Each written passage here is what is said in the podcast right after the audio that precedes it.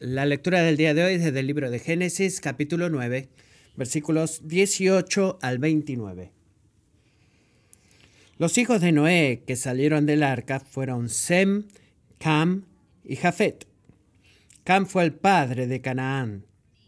Estos tres fueron los hijos de Noé, y de ellos se pobló la, toda la tierra. Noé comenzó a labrar la tierra y plantó una viña. Bebió el vino y se embriagó y se desnudó en medio de su tienda. Cam, padre de Canaán, vio la desnudez de su padre y se lo contó a sus dos hermanos que estaban afuera. Entonces Sem y Jafet tomaron un manto, lo pusieron sobre sus hombros y caminando hacia atrás cubrieron la desnudez de su padre. Como sus rostros estaban vueltos, no vieron la desnudez de su padre. Cuando Noé despertó de su embriaguez y supo lo que su hijo menor le había hecho, dijo, Maldito sea Canaán, siervo de siervos será para sus hermanos. Dijo también, Bendito sea el Señor, el Dios de Sem, y sea Canaán su siervo. Engrandezca Dios a Jafet, y habite en las tiendas de Sem, y sea Canaán su siervo. Noé vivió 350 años después del diluvio. El total de los días de Noé fue de 950 años y murió. Así concluye la lectura del día de hoy.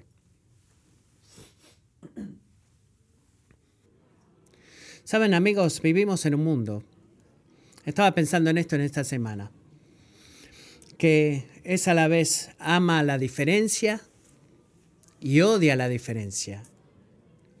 Amamos las diferencias y, amamos, y odiamos la diferencia. ¿Qué quiero decir con eso? Bueno, de un lado, amamos la libertad de poder, o anhelamos la libertad de poder hacer lo que querramos hacer, lo que sintamos que queremos hacer, ¿verdad?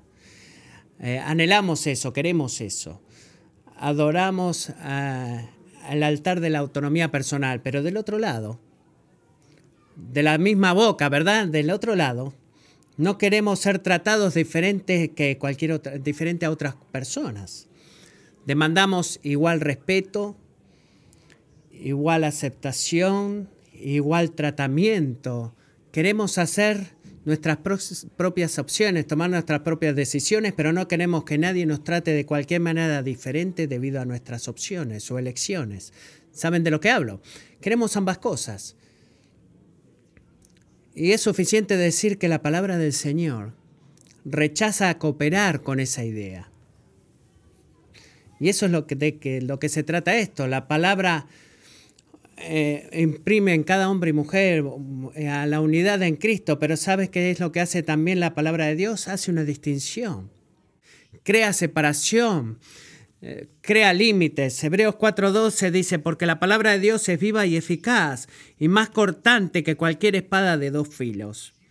Penetra hasta la división del alma y del espíritu de las coyunturas y los tuétanos, y es poderosa para discernir los pensamientos y las intenciones del corazón, y no hay cosa creada oculta a su vista, sino que todas las cosas están al descubierto y desnudas ante los ojos de aquel a quien tenemos que dar cuenta. ¿Qué es esto? Algunos de ustedes quizás estén mirando en sus bolsillos ahora, pero no, lo saquen y se lo muestren a la persona a tu lado. piensa en esto. ¿Cuál es el tipo de un cuchillo. ¿Qué, qué, cuál es el filo de un cuchillo? ¿Qué es lo que hace? Corta, ¿verdad? Separa. Eh, parte las cosas en dos. ¿Sabes que la palabra de la Biblia hace eso? Porque el Dios de la Biblia está en el negocio de hacer eso. Y el Dios de la Biblia hace su corte y separación y división y distinción a través de la palabra de Dios. Él separa, Él hace distinciones y al final de Génesis 9 la palabra de Dios hace una importante, una división muy importante o distinción muy importante para darle un poco de, de conocimiento, quizás es su primer domingo y dicen qué es lo que pasa acá, es el texto más raro de la Biblia, no sabía que estaba ahí. Bueno, los tres capítulos anteriores a este nos cuentan la historia de Noé y, el diluvio. Quizás estén familiarizados con eso. el Señor ve la maldad del hombre porque es perfecto en el conocimiento. El Señor juzga la maldad del hombre porque Él es perfecto en la justicia y el Señor salva a un hombre y su familia porque Él es abundante en misericordia.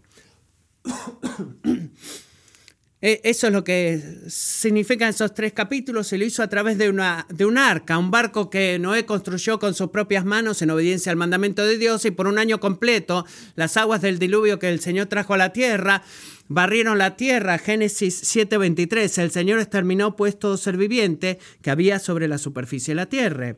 Desde el hombre hasta los ganados, los reptiles y las aves del cielo fueron exterminados de la tierra. Solo quedó Noé y los que estaban con él en el arca. Y luego las aguas empezaron a bajar, la tierra empezó a aparecer, la tierra se secó, las plantas y los árboles empezaron a crecer. Y en Génesis 8, 18, Noé trae Dios trae a Noé a sus hijos y a sus esposas y sus hijos y a las esposas de sus hijos con él. Y piensen en esto. A sus hijos, a sus esposas, a los hijos y a las esposas de sus hijos con él. Si yo pudiera, antes de seguir a la base del sermón, quiero tener una palabra con ustedes que son padres. ¿Por qué Dios libró, libró a Noé de toda la gente como una expresión de su misericordia? ¿Por qué él hizo eso? Bueno, Génesis 7.1 nos dice que fue debido a que Dios vio que Noé era un hombre justo. Él temía al Señor, él era un hombre que temía al Señor, obedeció su palabra y lo que Dios le decía que hiciera, no él lo hizo. Génesis 6:22, él hizo todo lo que Dios le, le mandó. Él no creó una lista de excepciones, él hizo todo lo que Dios le mandó y no experimentó la bendición de Dios como resultado de obedecer la palabra de Dios. Pero hermano, si tú eres padre, nota que esa bendición, esa protección, esa liberación no terminó con Noé. ¿Está bien? Sobreabundó la vida de Noé trayendo bendición y protección y liberación para cada uno en su familia. ¿Por qué hago un gran tema de todo esto? Bueno, por esta razón, caballeros, mientras ustedes avanzan, también avanza su familia. Si tú tienes un corazón que siga al Señor, si tú has puesto el caso espiritual para la vida en tu casa, entonces tu esposa y tus hijos van a ser bendecidos debido a ti. Pero si tú no estás siguiendo al Señor, van a experimentar las consecuencias. La cosa más importante que tú haces en tu casa por tus hijos en tu casa no es llenar su cuenta de ahorro de, para el college hasta el máximo. No. No es proveerle todos los, juguetes que quieren, no es liberarlos de cada eh, peligro concebible en este mundo. La cosa más importante que tú haces, papá, la, es enseñarle a la gente en tu casa a hacer todo lo que el Señor manda. Ese es tu llamado, Padre. Tú obedeces a Dios y la bendición espiritual de Dios en tu vida va a sobreabundar hacia la bendición espiritual en tu familia. Es la forma en la que siempre funciona. Ahora, escucha esto, escucha esto. ¿Tú controlas ah, la vida espiritual de la gente en tu casa? No, no lo puedes hacer. No lo puedes hacer mamás, esposas, si están escuchándome decir eso y dicen, yo lo sé porque creo en eso y es tan triste acerca de la condición espiritual de mi esposo. Escucha lo que acabo de decir. Él no controla la vida espiritual del hombre y mujer en tu casa. El Rey Jesús lo hace. Y esa es buena noticia. Pero su experiencia la experiencia de sus hijos van a la experiencia que, que reciban depende en gran medida de la fidelidad del padre a seguir al Señor con todo el corazón. Y sí es así. Los hijos, los hijos de Noé experimentaron la liberación porque su papá obedeció al Señor. Noten eso, y noten eso. Así que miren Génesis 9, 18. Miren los hijos que fueron liberados con Noé. Y vamos a ver, eh, enfocados en este pasaje, los hijos de Noé, Génesis 9:18, eran Sem, Cam y Jafet. Versículo 19, estos tres fueron los hijos de Noé, de ellos se pobló toda la tierra. Vamos a ver el próximo domingo, capítulos 10 y 11, por qué fueron dispersados y cómo fueron dispersados. Viene en la próxima semana, pero antes de llegar a ese tema, estos pequeños versículos nos enseñan algo muy importante y debemos entender dos cosas aquí. Primero, todos eh, compartimos una unidad biológica como hijos de, Noé. ¿Sabes lo que no explica eh, el libro, el, Noé ese? Perdón, el libro de, eh, en los websites esos de, de buscar este, ancestros, no nos dice que todos dependemos o somos descendientes de Noé, pero esa es la verdad. Pero eso no significa que seamos todos iguales por ser descendientes de Noé. Porque hay dos tipos de personas en la familia de Noé. Dos tipos de hijos en su casa. Dos tipos de semilla dentro de su propia casa. Y dos tipos de, su, dos tipos de personas en el mundo el día de hoy. Están aquellos que viven bajo las bendiciones de Dios, del Todopoderoso Dios, y aquellos que viven bajo la maldición del pecado. Hay dos tipos de personas. Tú eres ahora mismo, en cada punto en tu vida, todo lo que ves en las noticias, con todo el que trabajes, con todo el que manejes, con todo el que veas caminando en la calle. Hay dos tipos de personas ya sea que vivan las bendiciones de Dios o bajo la maldición del pecado. Y ese es el punto principal, la división fundamental en nosotros. No es la lengua que hablemos, ni el color de nuestra piel, o qué tan educados seamos, o el lugar donde nacimos. La división fundamental es la distinción que es establecida debido por la palabra de Dios, que es principalmente esta, la distinción espiritual sobre aquellos que viven bajo la bendición de Dios o bajo la maldición del pecado. Así que te pregunto, amigo, ¿qué tipo de persona eres? ¿Quién eres? Ahora, ¿qué tipo de persona tú crees que eres? No te pregunto eso, ¿qué tipo de persona quieres ser? Te pregunto, ¿qué tipo de personas este, eh, de que este Dios abundantemente misericordioso dice que tú eres a través de lo que dice en su palabra. Y eso es lo que te pregunto. Y a menos que tú concluyas, Williams, soy una persona decente. Soy un buen tipo. Sé en cómo estoy parado delante de Dios. Bueno, el Señor te advierte en los versículos 20 al 21, mira ahí conmigo. Este es el primer punto de este sermón. Versos 20 21 nos enseña que incluso los justos están plagados de pecado. Incluso los justos están plagados de pecado. Esta recreación a través de Noé comienza muy bien, ¿verdad? Miremos versículo 20. Noé comenzó a labrar la tierra y plantó una viña. Y eso es muy prometedor en dos niveles, ¿ok? En dos niveles. Primero, él está haciendo exactamente lo que Dios le mandó a hacer.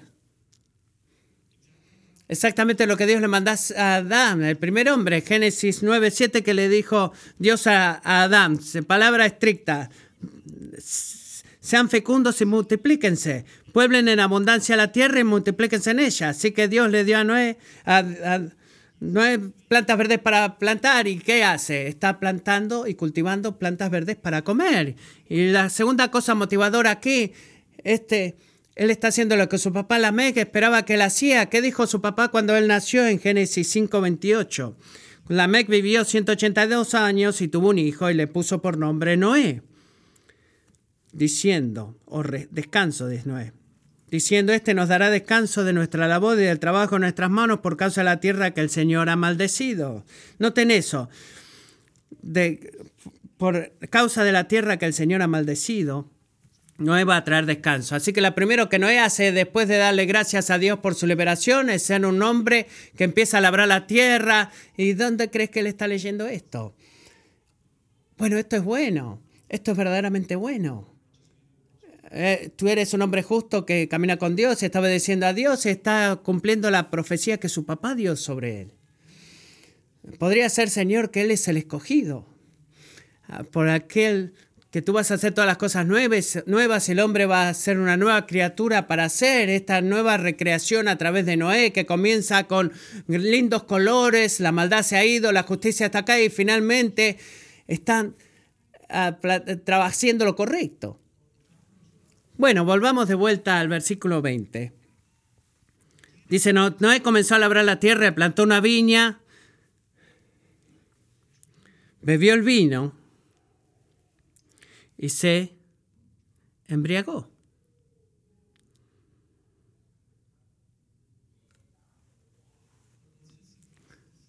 Es suficiente decir que Noé no se detuvo de, la labranza con, con green beans, ¿verdad? Algunos de ustedes quizás piensen, lo sabía.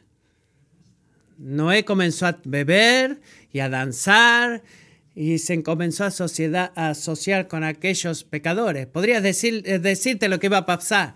Dios la agarró a Eva con la manzana y Dios vio que Noé empezó a decaer con la uva o el fruto de la uva. Déjame hacer algo muy claro acá y darte algo muy claro acá. Si tú quieres decir amén, eres libre de hacerlo. El vino es un regalo de Dios. Bueno, está bien, muy bien. No toma mi palabra. Salmo 104, 14 dice, Él hace brotar la hierba para el ganado. ¿Quién es el que hace eso? Dios. Él hace brotar la hierba para el ganado y las plantas para el servicio del hombre, para que Él saque alimento de la tierra y vino que alebra el corazón del hombre. Alabado sea Dios, que es verdad. Es un regalo de parte de Dios. Es un regalo del Señor, pero ¿sabe por qué nos reímos? porque estamos un poco incómodos con esa idea.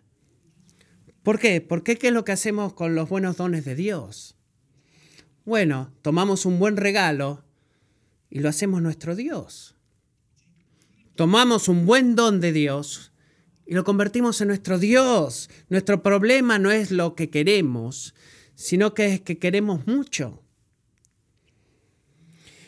Y cuando abandonamos el autocontrol, debemos ver eh, una señal de que necesitamos uno de los dones de Dios para hacernos feliz. Y sabiendo disfrutar y vivir por Dios mismo no es suficiente. Hacemos y pedimos a una cosa creada que satisfaga nuestra alma cuando solamente el creador que la hizo puede satisfacer nuestra alma. Es ahí donde nos metemos en problemas. Hacemos eso con el dinero, Hacemos eso con los amigos, hacemos eso con el matrimonio, hacemos eso con el sexo, con el entretenimiento, lo hacemos con el alcohol. Hacemos nuestro Dios funcional a todo eso. En lugar de decir, Señor, te necesito, decimos alcohol, te necesito. O sexo, te necesito. Proverbios 23, 29 dice, ¿de quién son los ayes? ¿De quién las tristezas? ¿De quién las luchas? ¿De quién las quejas? ¿De quién las heridas sin causas? ¿De quién los ojos, enrojecidos? De los que se demoran mucho con el vino. De los que van en busca de vinos mezclados. Tus ojos verán cosas extrañas y tu corazón proferirá perversidades. Y serás como el que se acuesta en medio del mar o como el que se acuesta en lo alto de un mástil.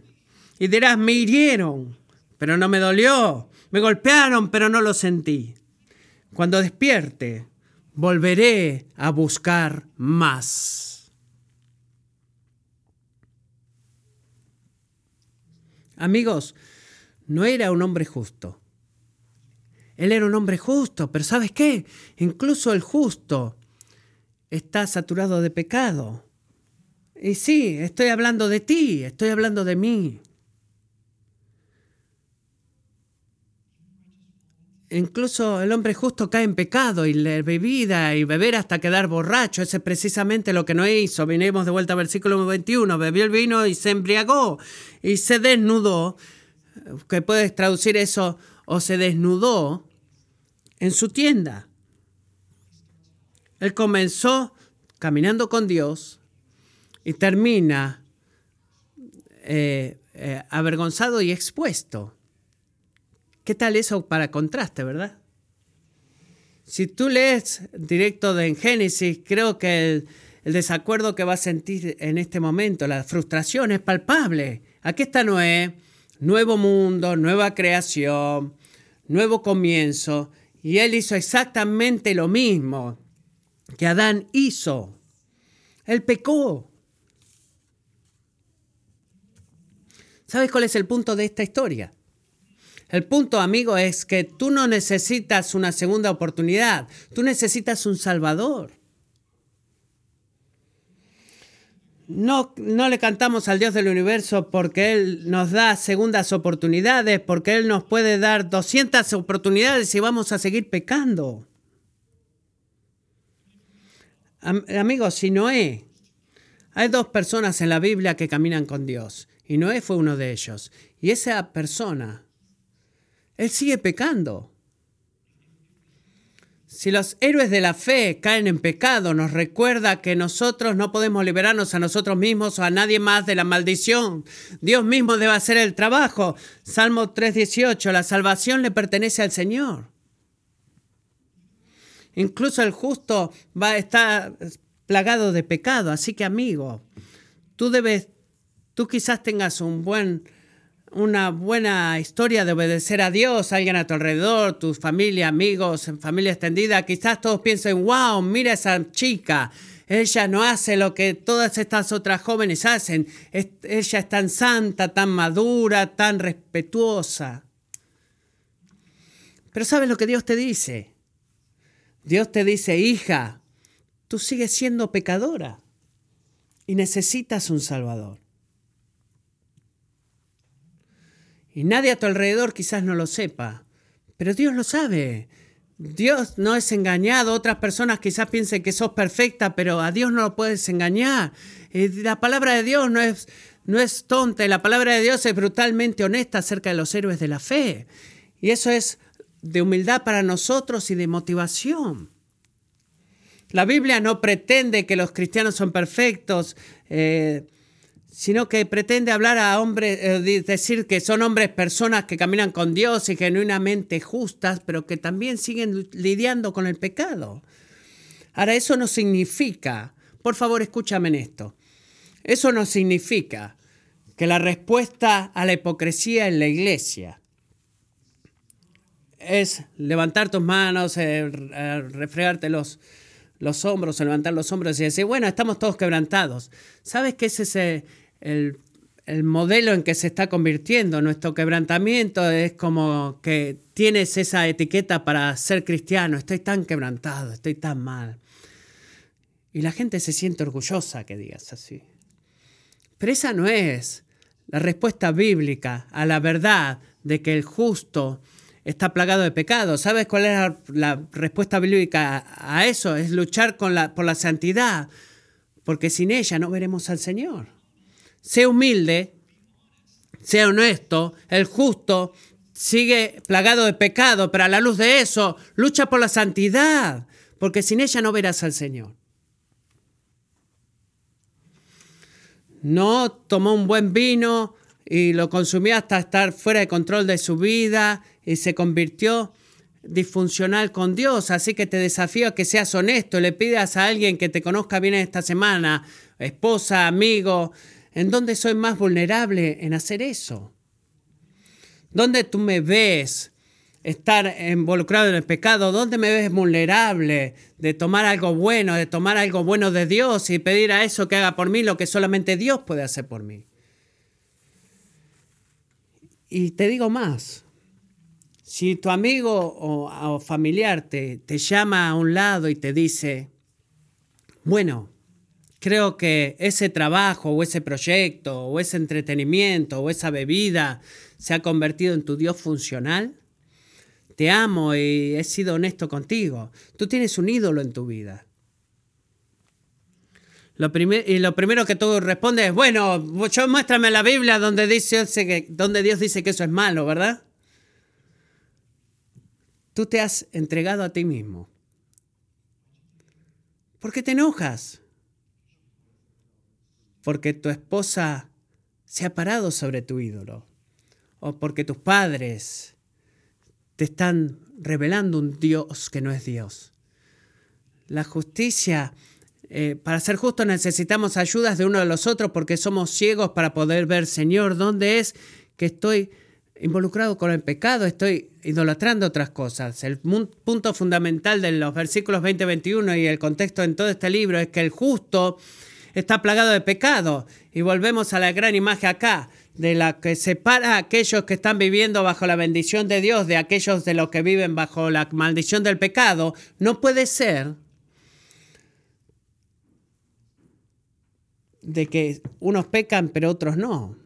¿Me siguen? ¿Por qué? Porque incluso el justo está plagado de pecado. Así no es la presencia del pecado lo que hace esta distinción entre aquellos que viven bajo la bendición de Dios con aquellos que viven bajo la maldición del pecado. Si el pecado está presente en ambas personas, ¿qué es lo que hace la distinción entre ambas personas? Punto número dos. Esta es la distinción, esta es la separación, ¿no está? Punto número dos. Los malvados se deleitan en lo que los justos se esfuerzan por evitar. Estoy hablando de la lucha ahora, ¿verdad? Los malvados se deleitan en lo que los justos se esfuerzan por evitar. Miren versículo 22. Noten que Noé está borracho y su indecencia estaba mal, pero no es el pecado más serio en la historia. Miren versículo 22. Cam, padre de Canaán, vio la desnudez de su padre y se lo contó a sus dos hermanos que estaban afuera.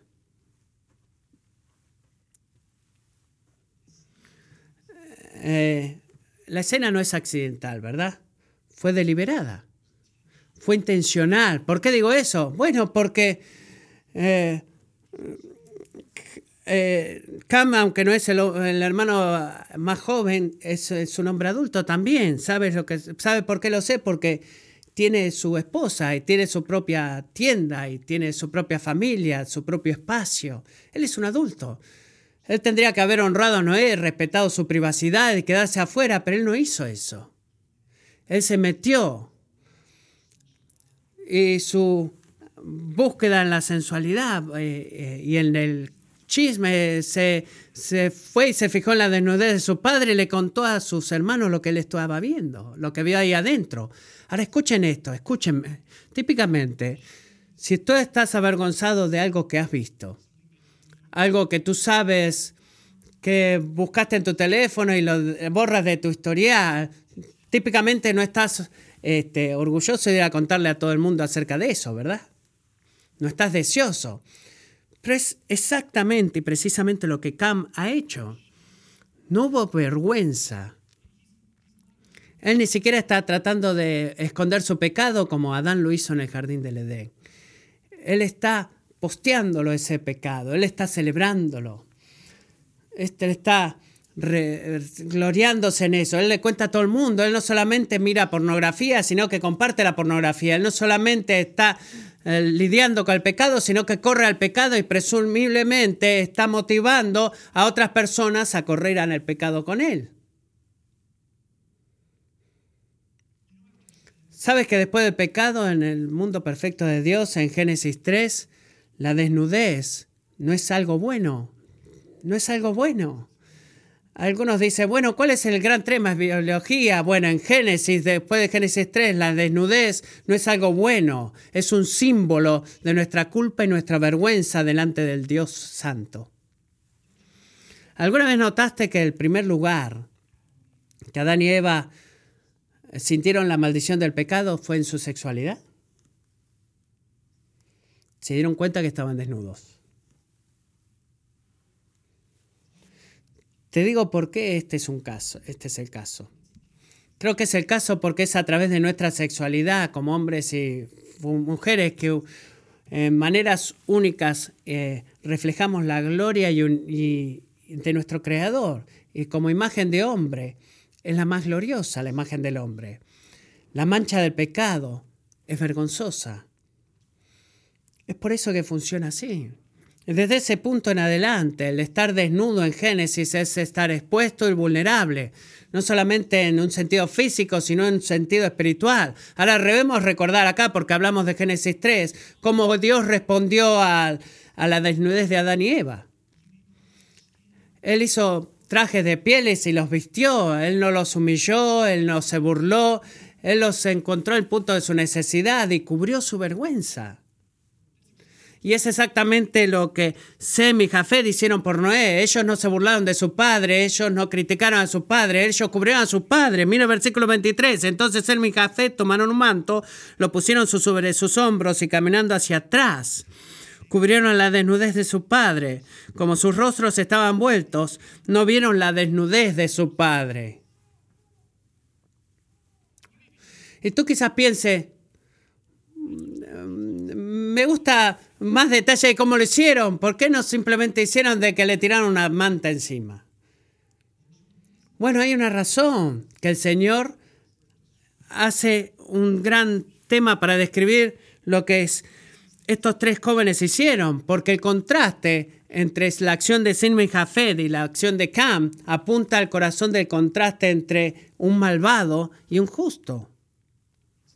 ¿Cuál es el contraste? Escuchen. Cam deshonró a su padre. Sem y Jafed honraron a su padre. Cam tomó ventaja de la necesidad de su padre, pero Sino y Jafed cubrieron la vergüenza de su padre. Cam corrió rebelde en pecado, pero Sem y Jafed hicieron un esfuerzo muy grande para evitar el pecado. Cam, eh, le contó a todo el mundo la humillación de su padre, pero Sem y Jafed llevaron a, un fin la humillación de su padre. Terminaron con esa humillación. Piensen en todas las formas en que estos Dos hermanos podrían haber eh, respondido al pecado de su papá. Podrían haber entrado con Cam y verlo a Noé desnudo. Después de todo, si él no estaba de acuerdo en que lo vean, bueno, no se tendría que haber desnudado en, en primera instancia. Si no quería que yo viera su video, ella no tendría que haber dejado que filmen ese video. O Semi Jafet podría haberse quedado fuera de la tienda de, de Noé y haberse involucrado en la crítica de lo que su hermano Cam. Bueno, es un perfecto balance entre ser pervertido y ser una persona íntegra. O podrían haberse ido, eh, haberse escondido en sus propias tiendas y haberlo dejado a Noé sufrir la consecuencia de su caída de su pecado. Pero ellos no hicieron eso. Ellos no hicieron nada de eso. ¿Qué es lo que hicieron? Hicieron algo honorable, hicieron algo compasivo, cubrieron sus ojos y protegieron a su papá. Amigos, esta mañana, ¿cómo tú respondes al pecado en el mundo a tu alrededor? ¿Cómo respondes? tú te revelas eh, y te pongas ahí como espectador y te deleitas tus ojos en la sensualidad, te dices a ti mismo, nunca me emborracho, nunca me desnudaré, pero tú estás feliz de poder ver esas cosas, estás feliz de mirar un video así, por ejemplo. Si podría ser tan valiente de decir, creo que la apelación intrínseca, además de una realidad de un show de televisión, es que nos da el primer lugar en lo que es la necedad y el pecado, de ser espectadores de eso. Y decimos, yo nunca hago eso. Pero quieres ser parte de eso. Nunca hago eso. ¿Lo puedes creer? Bueno, te, eh, viste el episodio de la noche, empezamos a contarnos unos a otros. Te líes, lo vemos una y otra vez para ver la tontería que hacen esas personas y damos dinero en conferencia con otros conferencias para ayudar al tráfico de sexo en países del tercer mundo. Vamos a combatir la prostitución, la violencia sexual y, leemos y decimos, Señor, qué pervertida es esa persona, ¿verdad? Pero luego nos vamos a casa y en la privacidad de nuestro cuarto vemos toda la pornografía que querramos ver con total libertad. Eso es maldad, amigos es maldad, es la, perversión, el malvado se revela, mientras que el justo se esfuerza para evitarlo y, toma, y sufre para evitarlo. Eh, nosotros nos, muchas veces el, el malvado se burla y se glorifica en ver la maldad y la, vergüenza de los demás, pero el justo no, el justo la cubra. El malvado se, se complace cuando alguien está atrapado en una, en una situación comprometida y se la cuenta a los cuatro vientos. El hombre justo eh, lucha para proteger y apoyar las figuras públicas que han sido humilladas en el, en el ámbito público. El malvado se revela a lo que el justo eh, hace, evita y lucha para evitarlo. Y este pasaje de Génesis nos eh, ayuda a responder humildemente dos preguntas. ¿En dónde debo caminar marcha atrás en mi vida? A caminar hacia atrás, perdón. ¿En qué parte de tu vida debes caminar hacia atrás? Guardando tu alma, tus ojos del pecado y de la crítica. Segunda pregunta, ¿dónde en tu vida necesitas cubrir, cubrir perdón, la desnudez de alguien cerca tuyo que está sufriendo y está siendo humillado por culpa de su pecado? ¿Dónde necesitas caminar hacia atrás y dónde necesitas cubrir la desnudez? Amigos, no es la presencia del pecado que separa al malvado del justo. Es la verdad de que el, malvado se deleita en lo que los justos se esfuerzan por evitar. Y ese es el punto. Pero incluso que me escuchan decir eso y quizás digan, Matthew, bueno, ¿por qué es esto tan importante? Bueno, te vuelves tan dramático y estás sobreactuando. ¿Cuál es el problema? Semi y Jafé nunca entraron a la tienda, ni Ander, o mejor dicho, nunca vieron a su papá desnudo, ni nada de eso. ¿Por qué, ¿Por qué haces tanto problema de evitar la tentación en nuestra vida, la presencia de la vergüenza, eh, la presencia del pecado y la vergüenza en otras personas. ¿Por qué es tan importante? ¿Y por qué haces tanto problema con esto? Bueno, porque el punto número tres dice que la forma en que respondemos al pecado determina la forma en que Dios nos responde. ¿Está bien? ¿Por qué es algo tan importante? Porque la forma en que respondemos al pecado determina la forma en que Dios nos responde y la que Dios te responde a ti. Y eso es algo muy importante. Miremos versículo 25. Es suficiente decir, creo que todo al final de esta historia trae un poco de sorpresa. Así que, miren, Can humilló y deshonró a su padre, pero cuando Noé se levantó y aprendió y escuchó lo que su joven hijo hizo, dijo versículo 25, maldito sea Canaán, siervo de siervos será para sus hermanos. ¿Por qué digo eso que es algo sorprendente? Bueno, porque si Cam es aquel que escogió pecar, perdón, si Noé fue el que eh, si Noé fue el que eligió pecar porque su hijo Naán recibe la maldición. Ah, dice, bueno, estoy viendo un lugar en el cual Dios no está siendo justo. Bueno, detente un poquito, medítalo, debes entender algo acerca de las personas que originalmente recibieron este libro. No podemos ver este libro y leerlo como eh, de que cayó mágicamente del cielo este libro. No, todo tiene un contexto. Dios se revela a sí mismo de una forma sobrenatural, pero se revela a sí mismo en la historia. ¿Cuál es el contexto? ¿Por qué necesitamos saber de los original, las personas originales a las cuales se le escribió este libro. Mira el versículo 18, que Noé, eh, perdón, Canaán fue, eh, perdón, Cam fue llamado con el padre de Canaán. Los cananitas, si no sabían esto, los cananitas, los descendientes de Canaán, eran el pueblo ocupando la tierra que Dios le prometió a dar a Israel después de liberarlos de la esclavitud en Egipto.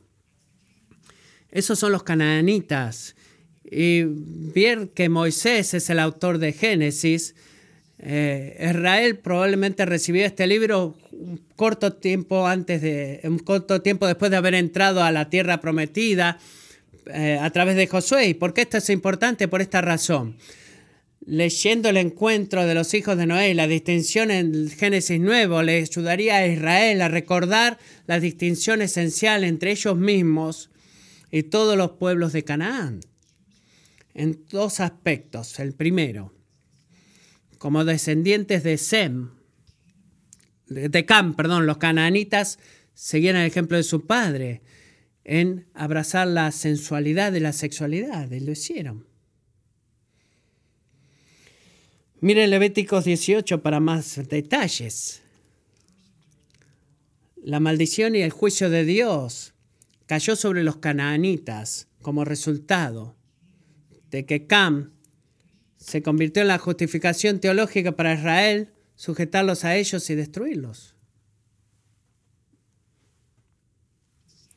Pero segundo, como descendientes de, Sem, los israelitas necesitaban recordar que Dios bendijo a Sem por la simple razón de que Sem escogió obedecer al Señor.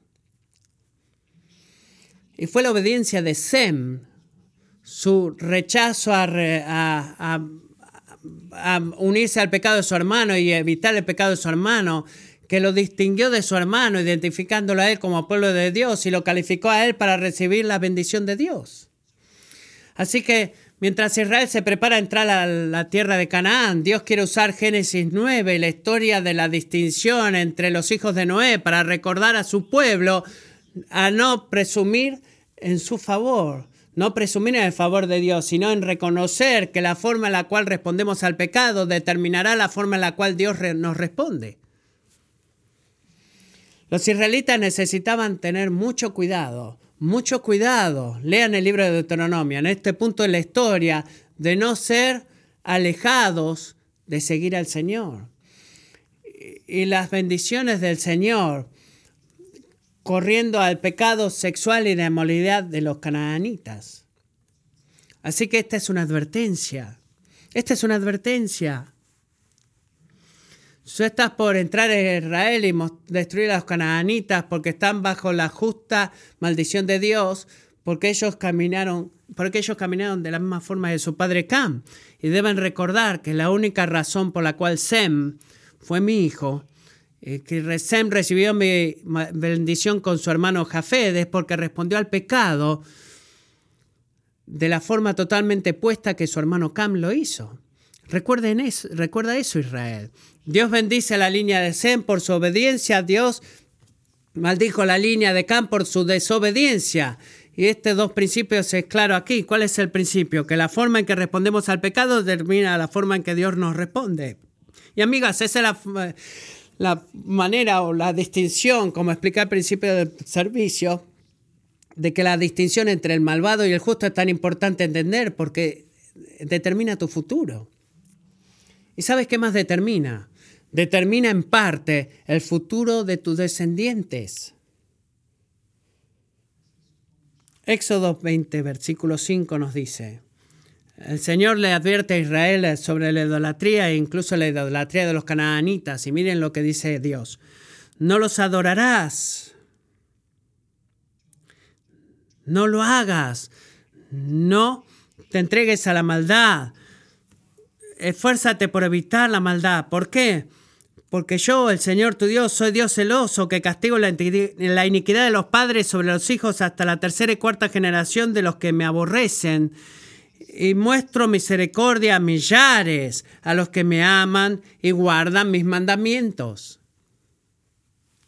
Amigos, si tú quieres experimentar la bendición de Dios en tu vida, sabes lo que tienes que hacer. Tienes que obedecer la palabra del Señor.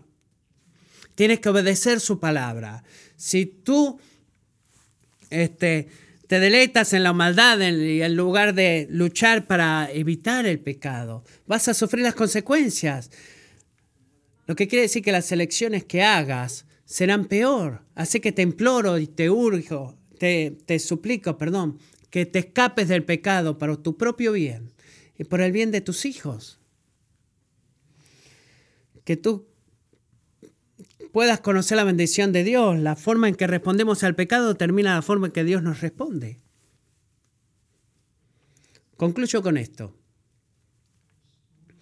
La historia de los hijos de Noé nos enseña algo.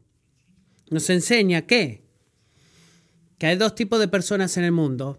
Aquellos que viven bajo la bendición de Dios y aquellos que viven bajo la maldición del pecado lo que separa estos dos grupos no es de que el pecado está presente en uno y en el otro grupo no, porque incluso los, los justos están plagados de pecado. Lo que distingue al malvado del justo es que el malvado se deleita en lo que los justos se esfuerzan por evitar. es algo que rechazan poner sus ojos en lo que es malvado y ven cada oportunidad para proteger y cuidar a aquellos que están sufriendo y son vulnerables al pecado. Y eso es lo que hace a la iglesia diferente del mundo. Francamente es así. Pero amigo, te recuerda, te recuerdo que nuestra esperanza no, se encuentra en la diferencia.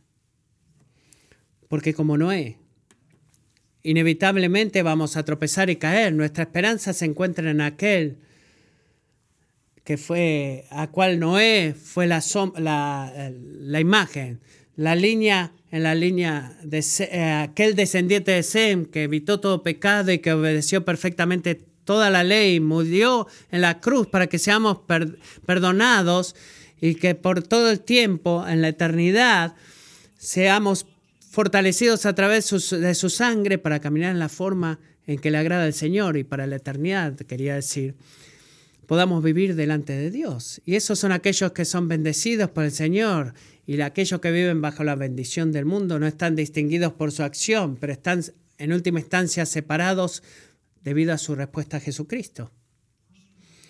La obra personal de Cristo es inherentemente divisible y divide y separa a aquellos que confían en Jesús y aquellos de los que no confían en Jesús, para hacer por ellos lo que Noé no pudo hacer por sí mismo, lo que tú y yo por nosotros mismos no podemos hacer. ¿Qué es eso? No podemos ganar la bendición de Dios. No podemos hacerlo. No, no salgas de aquí y trates de hacer eso. No puedes deshacer la maldición del pecado. Tú no puedes eh, hacer todo lo que, o ganar, perdón, todo lo que Dios te ha creado para hacer. Jesús, pero ¿sabes qué? Jesús pudo, Jesús lo hizo y Jesús, va a seguir haciéndolo. Jesús ganó todo lo que tú no puedes ganar. No, no podía salvarse a sí mismo o a su mundo. Él necesitaba un Salvador y adivina qué, tú también. Tú también. Así que el día que Él vuelva, que seamos un pueblo santo, que revela nuestra confianza en Él y nuestra fidelidad a Jesús y nuestro amor a Jesús, corriendo y huyendo de la maldad y corriendo hacia la justicia, hasta el día en que el Rey Jesús haga todas las cosas nuevas. Oremos. Padre, necesitamos ayuda para hacer eso.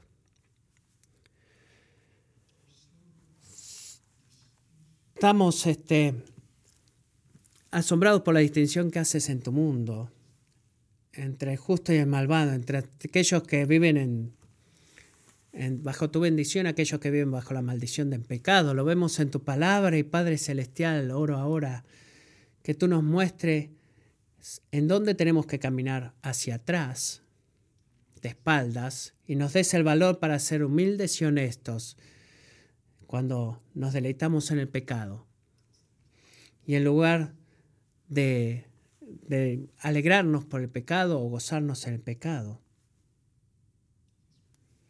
Espíritu Santo, te pido que trabajes en nosotros y que sigas haciendo tu obra. Como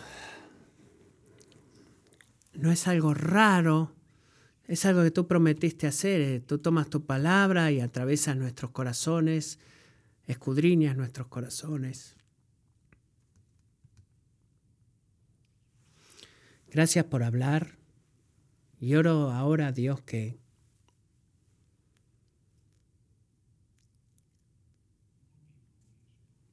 nos hagas santos como tú eres santos. Queremos correr a ti con humildad, de saber que estamos salpicados por el pecado, pero no queremos estar, eh, no queremos eh, estar llenos de pecado. Queremos huir de la maldad, correr hacia la cruz y caminar y correr hacia la justicia y que podamos sufrir como Sem y Jafet lo hicieron. Y queremos hacer todo eso con nuestra esperanza en ti, Jesús, el descendiente de Sem que lo hiciste de forma perfecta, viviste perfectamente, lo que Sem y Jafet tampoco pudieron hacer de forma perfecta. Nuestra confianza está en ti y oramos que esa fe y confianza alimente nuestra obediencia. Amén.